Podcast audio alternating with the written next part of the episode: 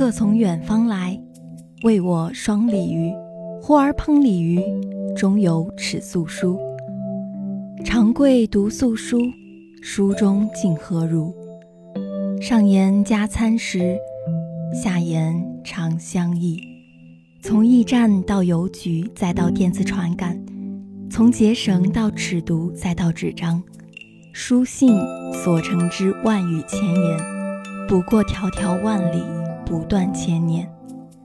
嘘，你听，他的信。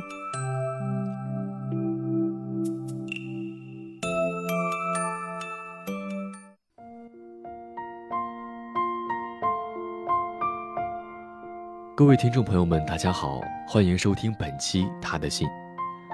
北京知名的正义祠戏楼有一副楹联儿，写的是“演悲欢离合，当代岂无前代事；观抑扬褒贬，座中常有剧中人。”都说人生如戏，戏如人生。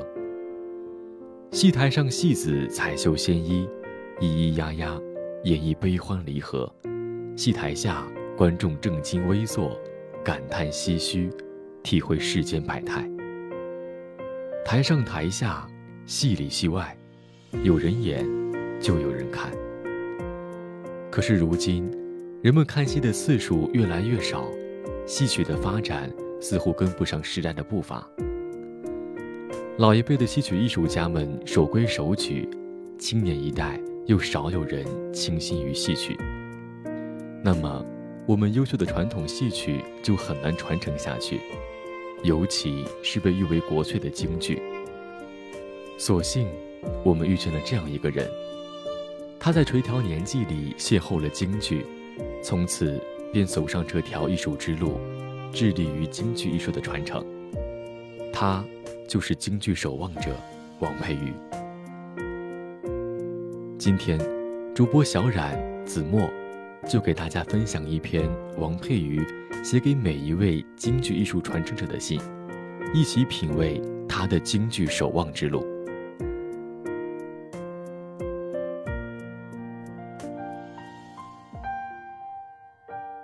你好，见信如晤。未曾谋面，我们却并不陌生。我同你一样。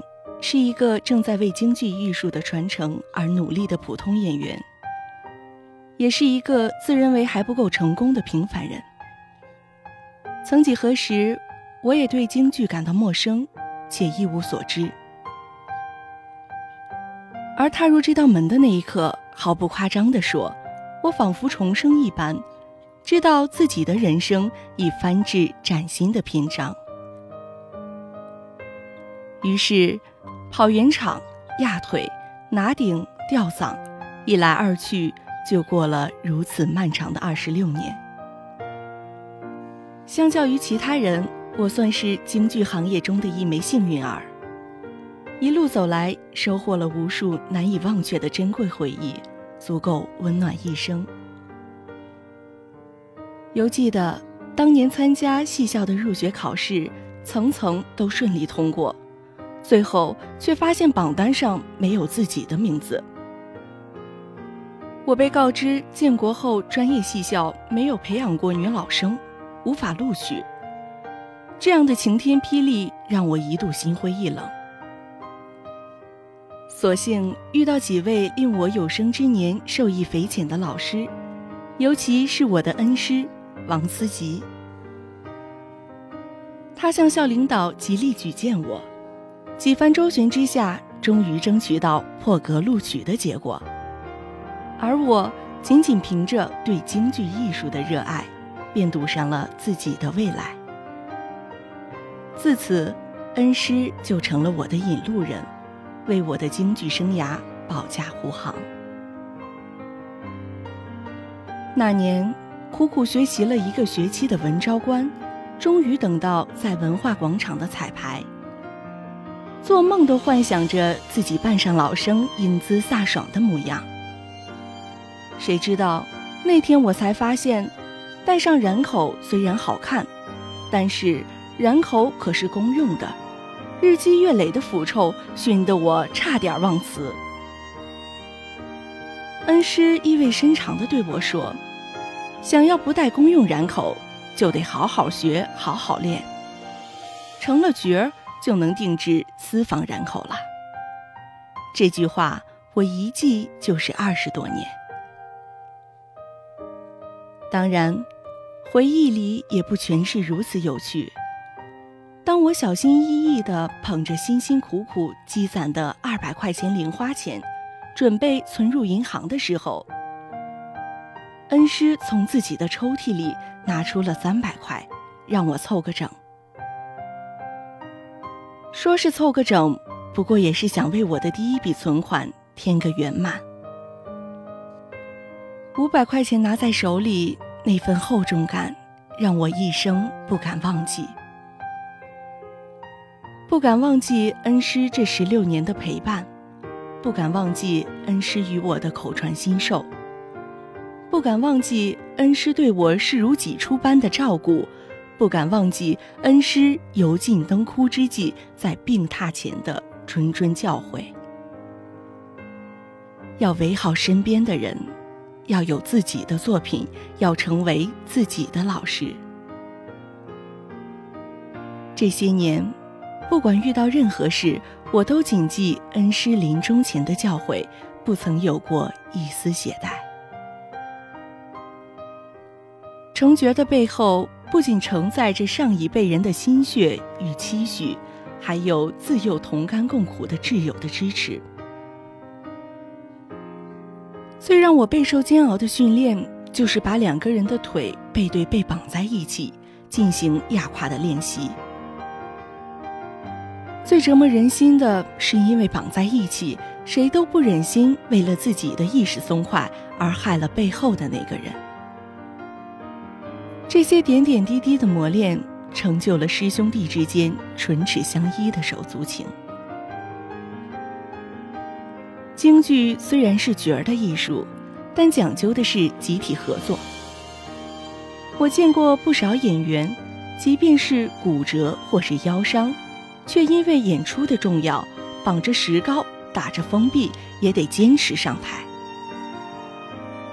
我们不约而同地秉持着一个信念：戏比天大，就是死也要死在台上，就算天塌了，也要把这出戏唱完。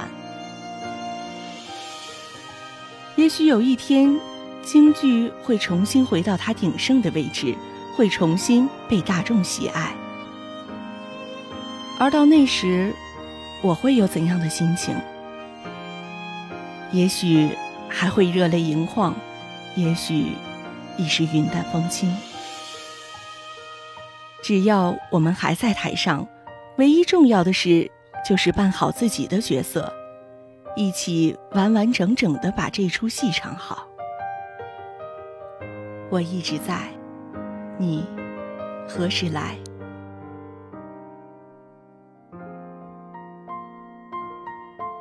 一入此中门，终生此中人。王佩瑜是幸运的，她在尚懵懂青涩的年纪里接触到了自己最爱的京剧，看清了自己未来的路，并且能够坚定不移地走下去。在这条艺术之路上，他并不是一个人在走，他有恩师，有观众，有尽管素未谋面。却一起为京剧传承而奋斗的伙伴，这些人都是他的家人。说是感恩也好，说是深明信仰也罢，王佩瑜心里有话想说，便坐在机案前，铺开信纸，提笔写下这封给同行的家书，以笔传情，以信达意。他知道。看到这封信的伙伴们，会懂其中的真心与真意。因为热爱，为了传承，她身体力行。她是一个女孩子，却穿长衫，戴眼镜，理平头，唱老生，不在意别人的目光，只专心的唱戏，做人。漫长的二十六年。他把最美好的青春献给了京剧艺术，把自己的未来交给了京剧，把自己的人生过得儒雅淡泊。不得不说，京剧真的教给他很多东西，让他不断打磨自己，从粗糙暗淡的原石变成一块温润莹亮的美玉。王佩瑜是极有天赋的，他遇见京剧是上天最好的安排，就像一朵花遇见一个春天，一场雪遇见冬日的长街，一封在心尖上写了多年的信，遇见一个清新的地址，一切都刚刚好，一切都很自然。在京剧方面，他有自己的悟性。也很会模仿，昆曲和花旦都会唱，而且都很出众。但是他最后还是选择了做老生，是喜欢，也是为了传承。这一路上，不是没有遇到过挫折。当一路过关斩将，满怀希望，却被告知学校不培养女老生时，王佩瑜的内心。如坠冰窖，但所幸，他一路有贵人相助。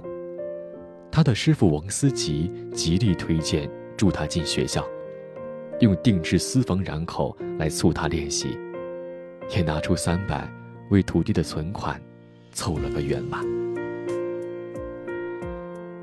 对于王佩瑜来说，王思吉就是他的引路人。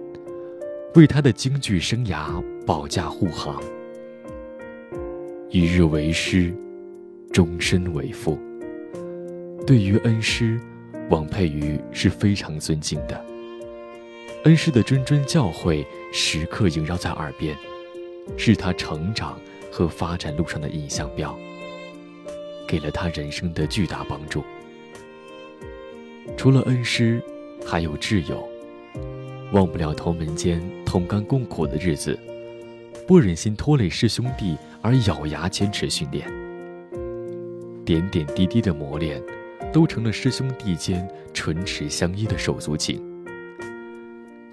在追梦的路上有人相伴，是多么幸福的事情。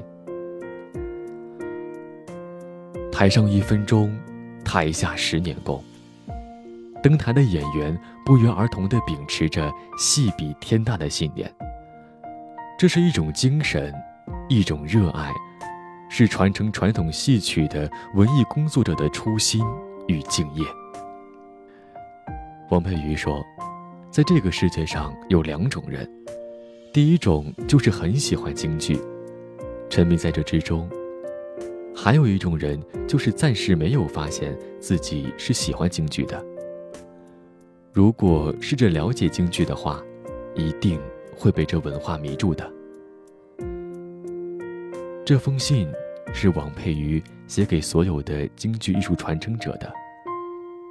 除了我们能看到的，还有许许多多未被大众知晓的传承者们。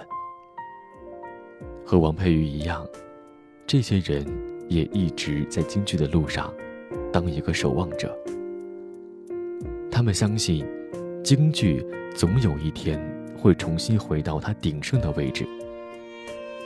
等到那时，也许热泪盈眶，也许云淡风轻，也许只是安静地坐在台下，等待幕布拉开，看到绘彩楼台，飞檐四角，听到锣鼓声喧，戏腔一呀，一折戏。演得淋漓尽致，余音中望得见前路光明。到那时，便可会心一笑，回顾自己难以忘记的守望京剧的一生。京剧是一个美好的存在，不是期望每个人都会听懂，只是美的东西，值得让更多人知道。传承者们的努力和付出，让我们可以看到如此精彩的传统艺术表演。我们在致敬的同时，也需要欣赏和保护国粹艺术，将它们一代一代的传承下去。好了，今天的他的信到这里就要和大家说再见了，请继续收听下一个板块《影渡南风》。